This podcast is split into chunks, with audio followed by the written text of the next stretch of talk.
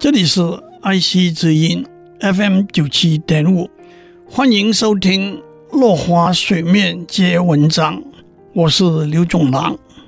今天我们讲柏拉图的《理想国》。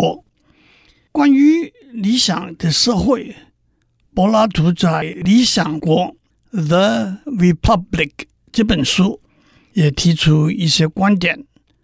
这是一本广博深远的巨著。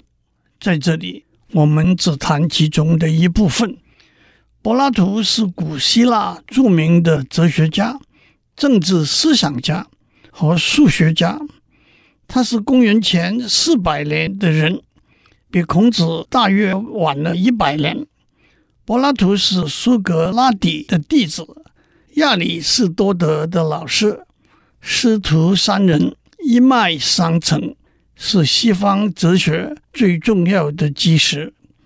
首先，我要澄清，这本书的内容是指国家社会的政治结构和特色，但是书名由希腊文转成拉丁文，在转成英文的过程中，就变成英文 “republic” 这个字。这本书并不是讨论政治学的。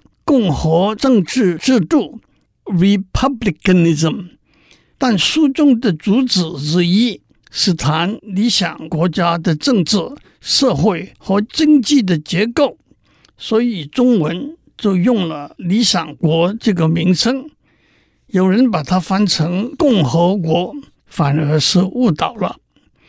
理想国用对话的形式来处理正反两面的辩论。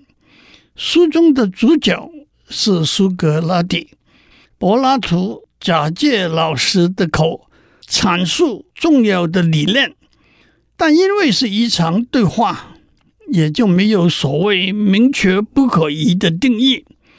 对话的开始是从个人的观点提出两个问题：公平正义的定义是什么？和公平正义的人。是不是比违背公平正义的人快乐？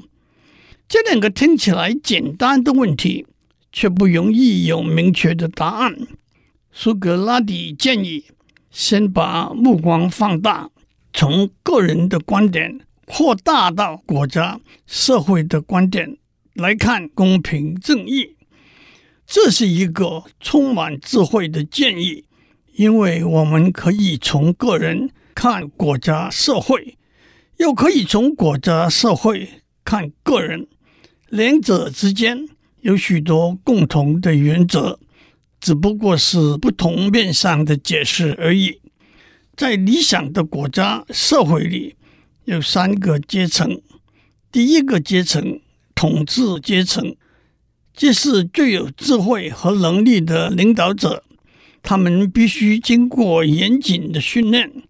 最理想的领导者称为哲学家、皇帝，他们爱好真理和知识，他们不但要追求真理和知识，更要把真理和知识传达给他们统治、照顾的人。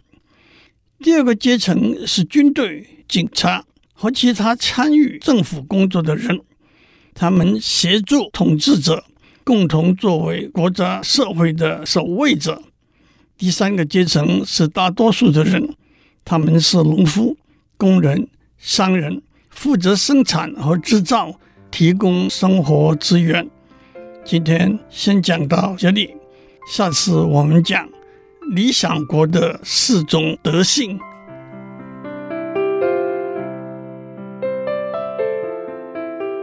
以上内容由台达电子文教基金会赞助播出。